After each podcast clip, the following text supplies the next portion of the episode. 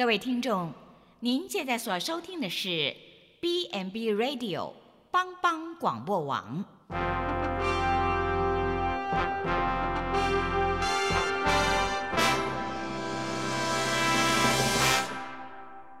即将为您播出的是由陈伟和蓝莓共同主持的《后熊笑狗真幸福》。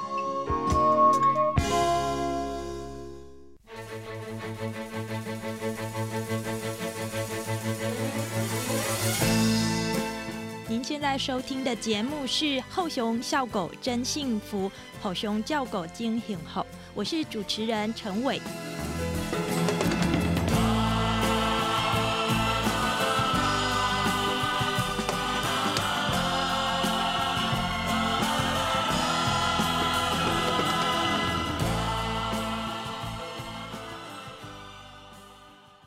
我是陈伟，在高度群聚的医院或者长照的机构，其中大多是体弱的病患，还有长辈。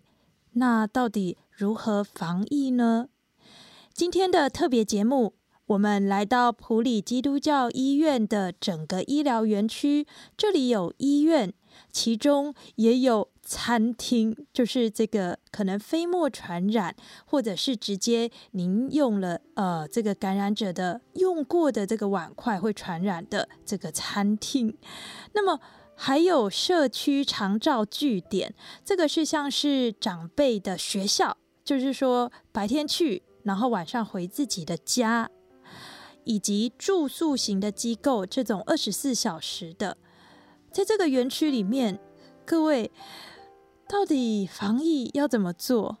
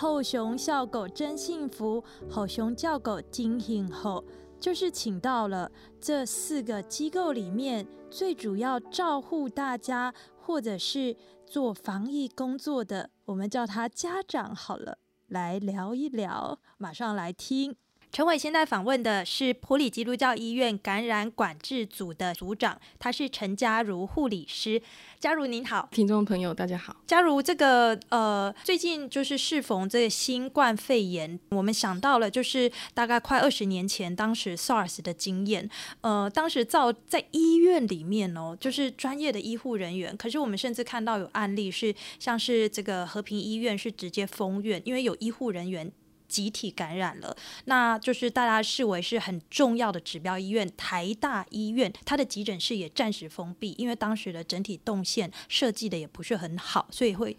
引发大家觉得有可能全院感染的风险，所以就封。封掉了这个急诊室，我想请教您，这个医院里面在面对这一种就是呃高危险的传染疾病上面是怎么样做到来确保这么群聚，而且二十四小时运作，因为像住病房的这些病人这么多，这个护理师可是二十四小时都轮流排班在照护的。要如何来避免如此高度群聚、二十四小时甚至生活在一起的这样的医院，能够免除于这样子的风险，把它降到最低呀？也因为过去 SARS 的经验开始，呃，我们的国家的疾病管制署有开始很重视，就是院内的一些相关相关防疫的措施。然后，呃，也中间有经历了一些 MERS 啊，或者是 H7N9 相关的一些呃传染病的。的一个状况，所以在医院的一个新型传染病的准备的部分，就是在我们的呃医院的评鉴啊，或者是感控查核都有非常的重视，列到说是访查的一个重点。所以在日常医院在进行相关新型传染病的准备的部分，是一直都有在做准备。所以针对像这样的呃疫情的状况。我们会就是加强一些病人的筛检，去过滤疑似的病例。在病人进到医院之前，就是我们先做一个阻隔，然后做一个疾病的分流。是是，对。然后像病人要怎么样去就医的一个相关的动线的规划，医院这边也都有做一个就是准备的。嗯哼，呃，如果说以就是普里基督教医院为例的话，我们应该是一个什么样的规划？我举一个很实际的例子哦，因为。普基位于就是台湾八景日月潭的旁边，是急救的责任医院，所以呃，有时候我们看到这么大量的国际游客在这里进出，当然现在状况比较特殊一点，不像以往那么多，就是有时候有状况来到了急诊室，那这个动线的规划啊，收入院呐，还有就是相关的如何。确定他可能是疑似案例，而不是人人有一个就是在家里面失能失智的长辈被送到这里，他也要经过这些折腾，在这边查核他是不是有可能是呃这个风险感染的风险者，所以我们要怎么样来打把它呃诊断和分流，像呃。疫情资讯的部分，我们机关署的网页上就是会及时都会更新。最近国际上有哪一些就是重大的一些传病的资讯？是的。那像我们感染管制的工作人员的部分，就是会每天上去网站上面去更新目前流行的一些疫情资讯的部分。是的。然后如果说呃现在像最近的这个武汉肺炎，我们就会把疫情资讯更新在我们的院内网站，有设一个疫情专区，嗯，就是所有的工作人员都可以。第一时间知道说目前流行的疫情有什么，然后在病人分流的部分呢，不管他是看门诊或者是急诊，是。医师在看诊的时候，我们会有一个 TOCC 筛检的措施，像去过滤病人的旅游史。它的 TOCC 它有中文或者一个它是什么样的一个专有名词概念吗？就是 T 让它分成四个部分，T 就是它的旅游史，然后 O 的话就是它职业啊，然后再就是。两个 C 就是群聚史跟他的接触史。嗯哼，像呃，以武汉肺炎为例的话，他的很重要的一个旅游史就是他有去过中国大陆的疫区。了解。对，所以病人来看诊的时候，我们可能问他说：“哎，最近有没有出国？”嗯嗯，然后就可以发现啊，他十四天内他曾经去过传染病的疫区。嗯哼哼，然后再配合他的。症状像之前 H 七 N 九它有一个很重要的接触史，就是禽鸟类的接触史。嗯哼，像这一类的就可以知道说，哎，最近有没有接触一些特别的野生动物之类的，就又可以过滤掉一一部分的病人。嗯哼嗯哼。然后像群聚史的话，就是它疾病会有一个。比较大的传染力，可能家里不可能，呃，可能会还有其他人有相同的症状。哦，家人虽然没有来到医院，可是我们也要提醒他，家人有可能有状况哦。一个传染病的话，可能就是他如果高度的传播力，嗯可能你周遭的人也会有相同的症状。嗯哼，所以这也是一个就是过滤疑似病人的一个一个在询问的一个重点。嗯哼，然后再来就是接触史的部分，看他有没有接触到。相关的一些就是有生病的病人，嗯哼，对的病例这样子，嗯哼哼哼，对，嗯，所以因此动线的设计很重要，对，所以他像现在如果是在门诊发现到这样的病人，嗯，我们就会把它分流，就是采取动线分流，然后我们会做动线管制，沿着人最少的地方，OK，让他走医院外部的动线到我们的急诊的隔离室。然后后续看诊的一些评估，就是在急诊的隔离室里面去执行，嗯哼，然后会跟一般的病人就是做区分这样子。嗯哼嗯哼，呃，像如果收他们入院治疗的话，我知道这个负压病房也是很重要的配备。可是，呃，负压当然大家可以理解，那个跟就是中央空调有没有关系？负压的概念到底是什么？意思是说，这里的冷气是单独管线，跟其他病房都不同，是这样吗？负压病房的话，它的整个空间就是墙壁都是密闭的，然后它里面有一个很强力的一个抽风的设备，嗯哼，所以它的空气的气流就是会把病室里面的空气都经过那个抽风的设备、哦，抽出去之后，再经过那个 HEPA 的系统，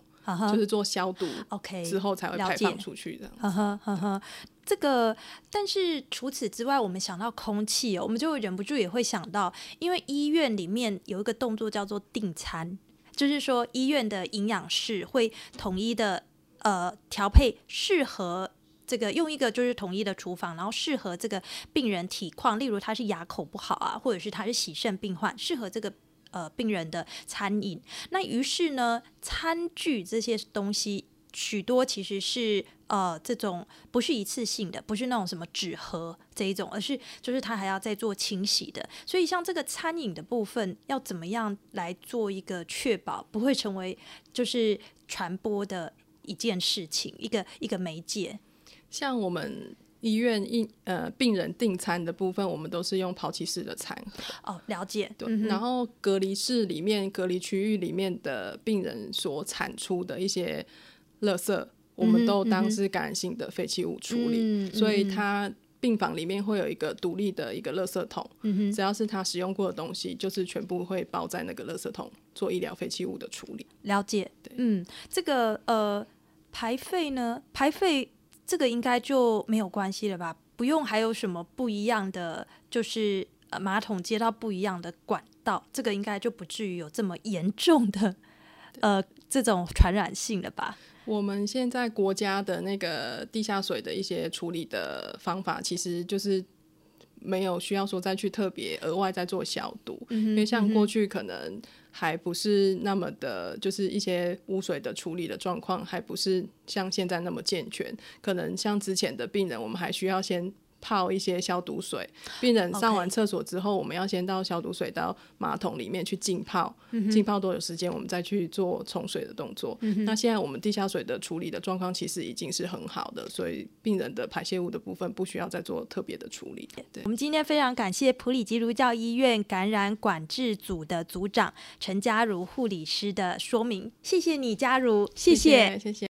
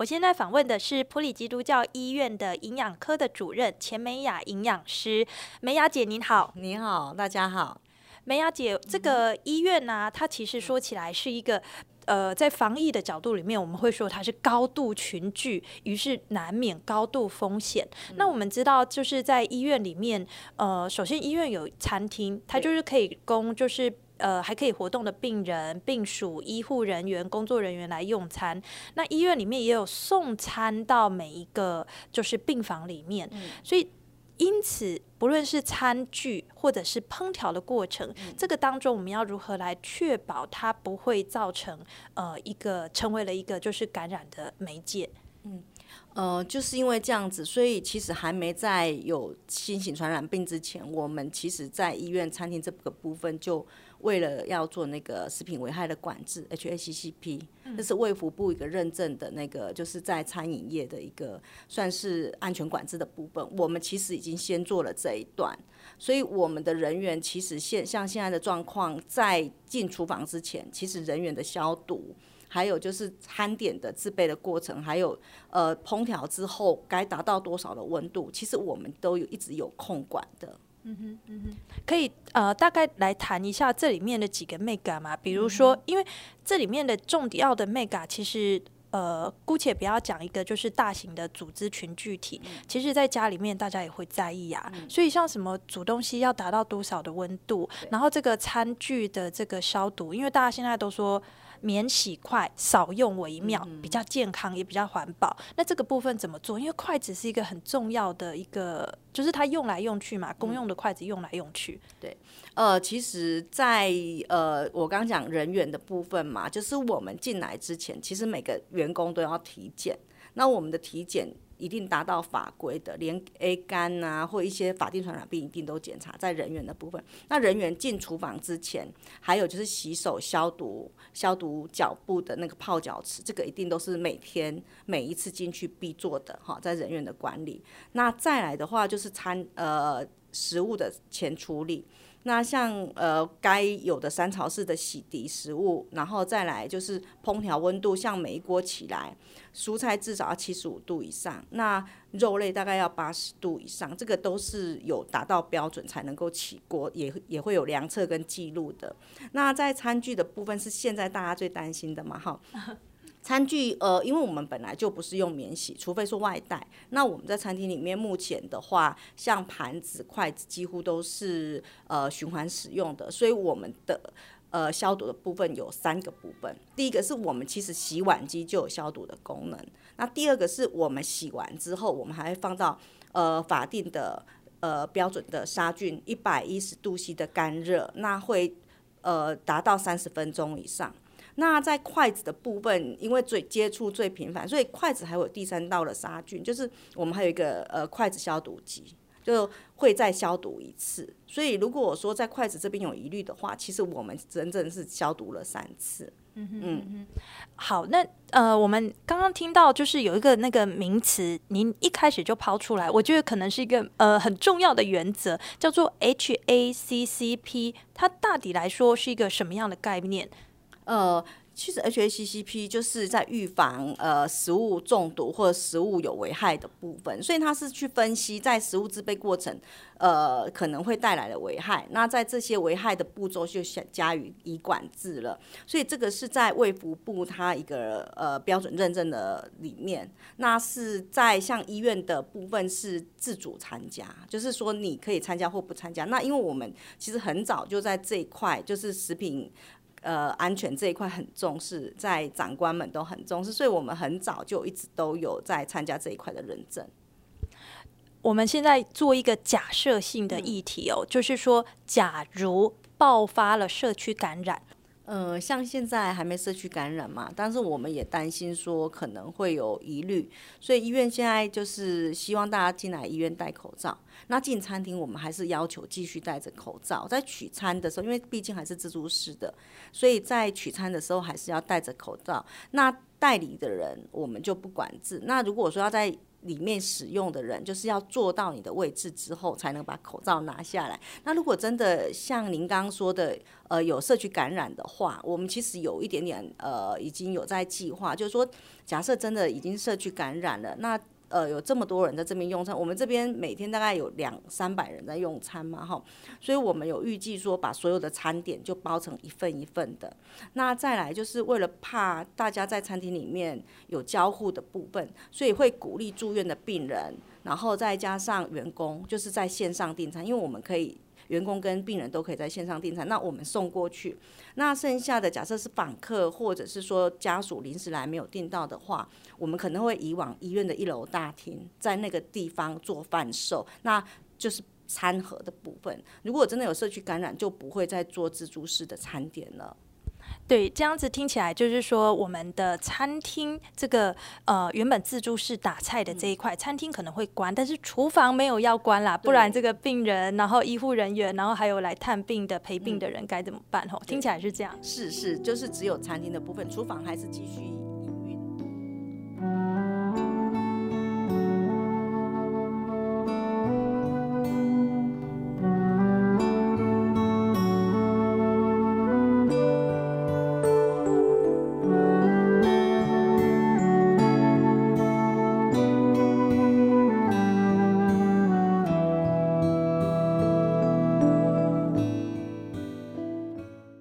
伟现在访问的是普里基督教医院长照医学部的主任，他同时也是长照教学中心的主任，他是神经内科的主治医师詹红婷詹医师。詹医师，我长照教学中心，我们其实有许多附设的巷弄站，也就是在各个社区都有，这个数量大概达到几个啊？哦，我们巷弄站，我们目前是有两种社区的点啊，一个是市治中心所带出来的点。一个是巷弄站啊，就是西吉的巷弄站。那西吉巷弄站目前有十五个，那呃社区的据点有七个，是这样，总共二十二个。像这一些，不论是失智或者是啊长照的巷弄站里面的群聚者，大部分都是长辈，就是说，并不是怎么年轻力壮啊，自己的抵抗力天生比较好的，然后。这些巷弄站，他们又代表这里面的长辈是来往于自家和据点中间了。我的意思是，又是两种不同的群聚里面的人有不一样，会接触到不一样的人。所以，呃，这个你们是如何来因应就是高传染性疾病，像这一次新冠肺炎的这个传染管控的？哦，那其实现在是冬天嘛，所以平常我们在。在站里面就有做一些流行性感冒的预防。其实，在去年的十月、十一月，我们就开始有打疫苗了。我们就把向东站的长辈带来打疫苗，尽量就给他打疫苗，而且我们亲自到向东站接长辈来。所以这一波的时候，其实就。配合，因为台湾现在从武汉疫苗、武汉病毒来讲是没有社区感染，所以我们主要就是说冬天嘛，吼，它有可能是流感，那我们比较重视说流感的防治，那他们住在居家里面，那流感的防治，当然这一阵子来长辈会很害怕，因为他看电视，他就说啊，那会不会又得到什么武汉病毒肺炎呐？吼，那这个就是解释。哦，就是说我们政府都有公告哈。那第一个就是我们要鼓励他，就是手的洗手的问题。哦，因为其实这这流感也是一样啊，因为都是冠状病毒。那另外有一个就是呼吸道的预防。哦，必要的时候他如果有感冒，他戴口罩。好，那另外有一个就是要治，我们通常就会给他量测体温了。好，那目前我们量测体温，那这里面如果在站里面都是在社区里面。如果站长本身有发烧或什么的话，我们就鼓励站长休息，有有另外在。那如果是长辈，也鼓励他休息，哦，就是不要太勉强哦。那如果要来，只是轻微的流鼻水，那就请戴口罩，哦，就是注意一下。还有就是咳嗽礼节啦，哦，就是你咳嗽不要对着人家咳嗽，那你就要那那站长他平常也会注意他那个环境的通风性，嗯，哦，那。嗯，因为我们不是居家环境啦，哦，那如果我们也教站长有一些漂白水的那个啦，就是一般来讲是五百 ppm 的那个漂白水，那很简单，就是八瓶的一千两百五十 cc 的这个保保特瓶哈，那加上这一个五汤匙这这一个这个漂白水哈，啊，大概一百 cc 左右的漂白水，那这样子就可以做杀菌。这样子的东西，好，那其他的就是一般的生活礼节的健康，这个其实从流感注入冬天我们就开始做了，嗯嗯，并没有说只是武汉病毒，而且我们在十月的一号的时候就开放给长辈打针，我们就开始了，嗯嗯嗯。呃，如果说我问一个假设性的问题，如果说有爆发出社区感染的事情，在台湾的这个新冠肺炎的这个防疫上的话，那这一些长照据点可能会有什么样原则性的举措啊？哦，其实我先讲一下，就是这些长辈很多是独居的，嗯，那我们这个光这个过年，很多长辈因为没有来站里面，他就变成有的人会生病。那有的人就变得比较钝了。所以理论上来讲，他爆发的时候，现在大概政府很明显的就是，他如果有个案就很集中管理了，因为那个一九二二已经建立起来，哦，所以民众还有问题，家属还有问题，就马上一九二二，站长也是一样，哦，然后另外就是说，如果在这个问题如果有爆发，当然有区域性嘛，大部分就在医院了，哦，那长辈有些时候还是会来医院，那在医院，其实在医院里面已经小心了啦。哦，那我们平常都有到社区做微教，其实长辈比较多的问题，反而不是感冒，都是跌倒比较多了。哦，比如说跌倒啦，或是哦，那他会小擦伤啦，那有些时候甚至还有骨跌断骨头的，那这些反而是比这个这是最常见的问题。那如果有爆发，那就是哎，其实卫福部都有公告。那我我觉得相政府是相信专业的啦。哦，他你如果知道那个防疫中心的成立哈。哎，以前 SARS 我们都有碰到嘛，政府都会问这些专家有什么我可以替大家帮忙，只要吩咐就好。医疗我不懂，啊，所以台湾是经营上是用这个策略的，就是专家为为马首是瞻的。所以在这个过程倒是我们就跟民众讲，如果真的还有问题就打一九二二嘛。哦，那如果看病真的民众来，如果是感冒，我们也问问看他有没有家属或朋友他有接触到从中国大陆从。香港、港澳回来的，我们根据政府所公告的，像现在好像这个新加坡、日本还是泰国都有相对的，那我们就会小心了。哦，那小心，那不然一般的话就是像一般的流感的照护而已啦。哦，那因为，诶，古时候有一首一一句话，我觉得很好，就是“防民之口胜于防川”呐。好，就是这个洪水固然严重，但是民众的口很重要。哦，你不要让那个民众有太多的恐惧。那我们台湾是一个公民社会，所以我们很多事情都是不断沟通、不断沟通。民众当然会害怕，但是一定要让民众不要再恐惧，即使真的来，也不要恐惧。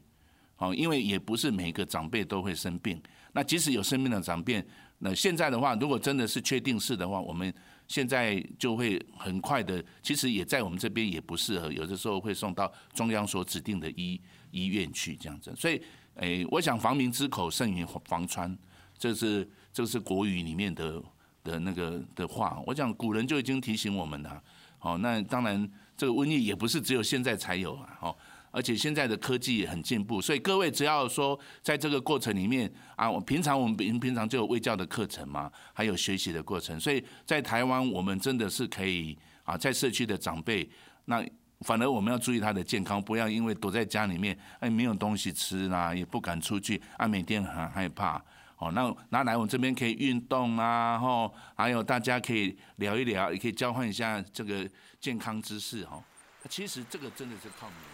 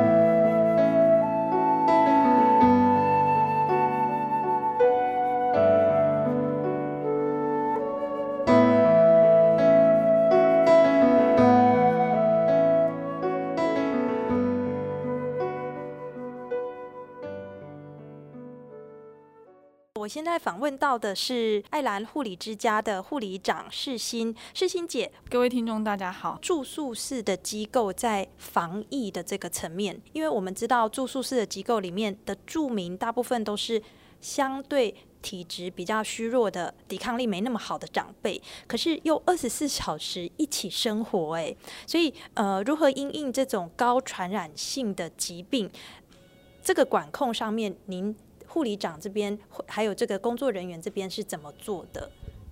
其实我要分享一下，呃，虽然说呃机构里面大部分的确都是住一些比较体弱，那其实，在整个社区不单单只有机构部分，社区其实也有存在这样子的个案。那其实只要针对，其实只要诶，因为我们在面临这种不可预期的包，就像这种现在所谓面临到的这种传染性疾病，其实。大家因为对于是因为他不熟悉，所以他相对来的是恐慌。那我觉得这个只有几个要诀，就是因为呃，目前只要配合政府倡导的一些呃卫生习惯，然后包括呃配合像我们的呃要量测体温，嗯，然后外出的时候一定要正确的佩戴口罩，其实相对的传染的或是说被传染的。程度就会降低。那住宿型其实我们反而是担心外来的传染源，反而是我们比较呃害怕的，因为我们可能有访客，可能有呃工作人员的流动。那这一块的部分，基本上我们都还是有一定的监控跟控管。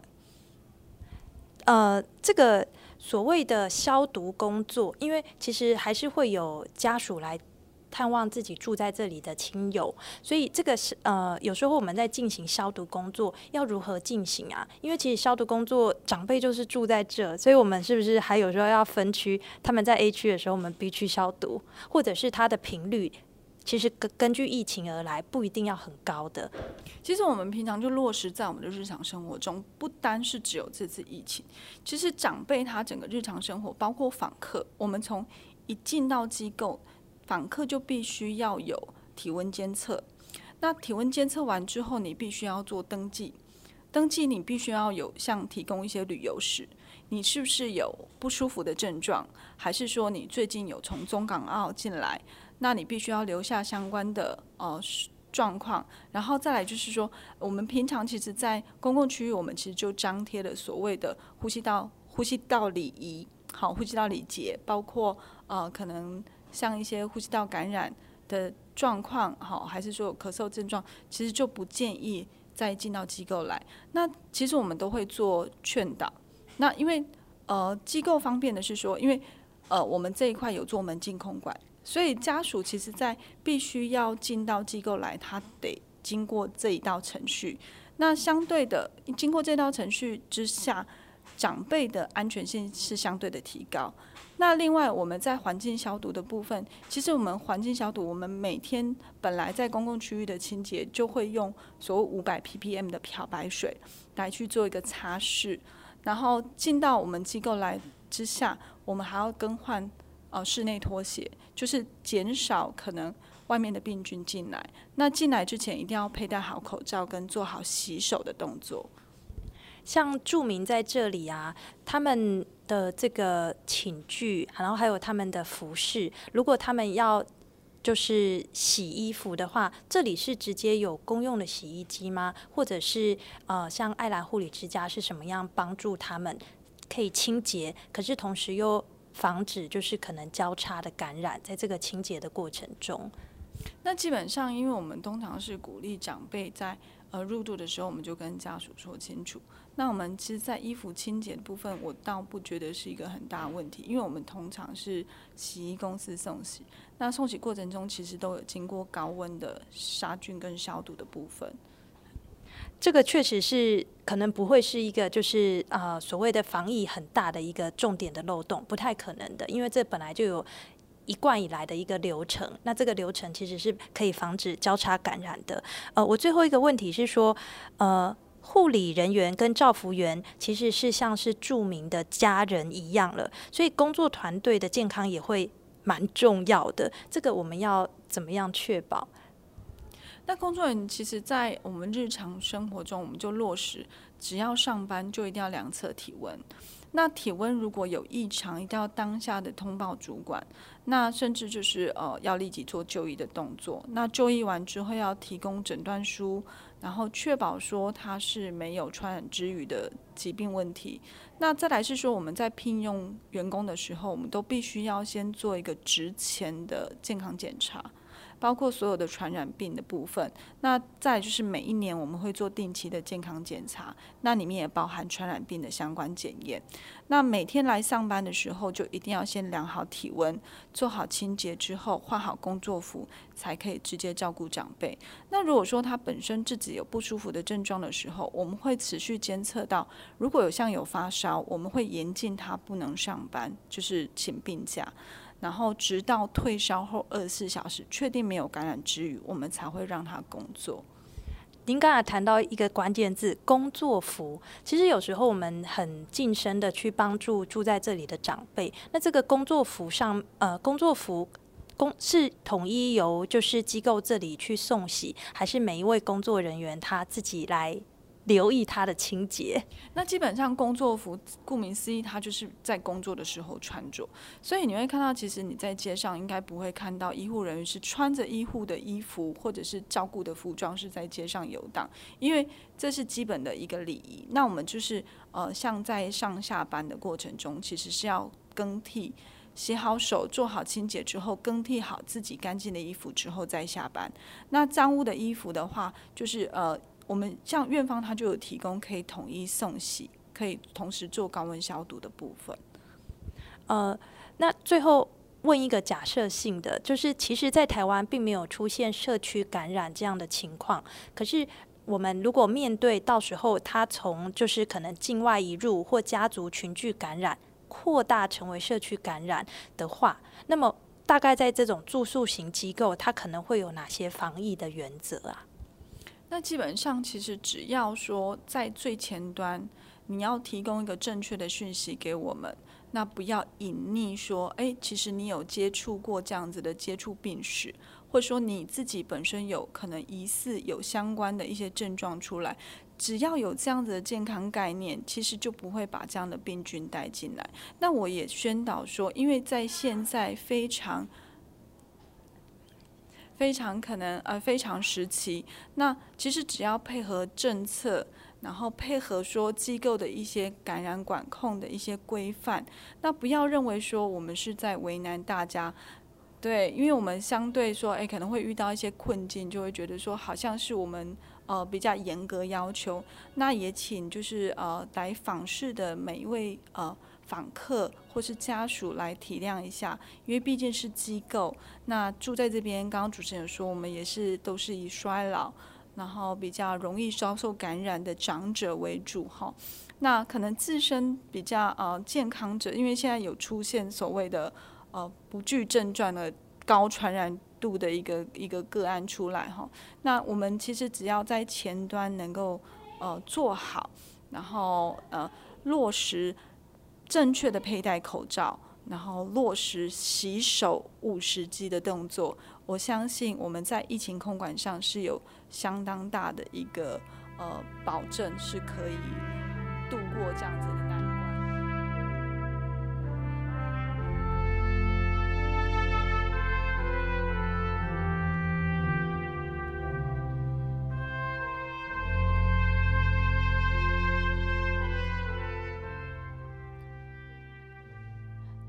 今天的后熊笑狗真幸福，我们邀请了普里基督教医院这个医疗园区里面负责防疫还有照顾大家的家长、这些医护人员还有营养师来聊一聊。对于疫情的控制，每一个人我们都负起自己该负的责任，能照顾好自己的健康，还有亲友的。能配合专业专家还有政府的，真的我们都尽量的去落实。而相关的专业要专注于特效解药的开发，去赶上有人病逝的速度；战略物资的产制运销，可以赶上消耗的速度；还有百行百业对于。动荡未明的经济发展，咬牙含悲共体时间，这些我们人虽然都尽了我们的全力了，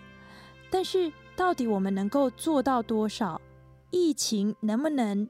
尽快的平稳下来，我们其实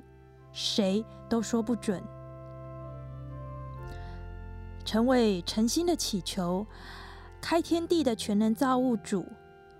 恶水泛滥、坐着为王的主，还有是那一位最大的全能医师的耶稣基督，在这个时刻赐下平安、智慧，给呼求他名的子民们。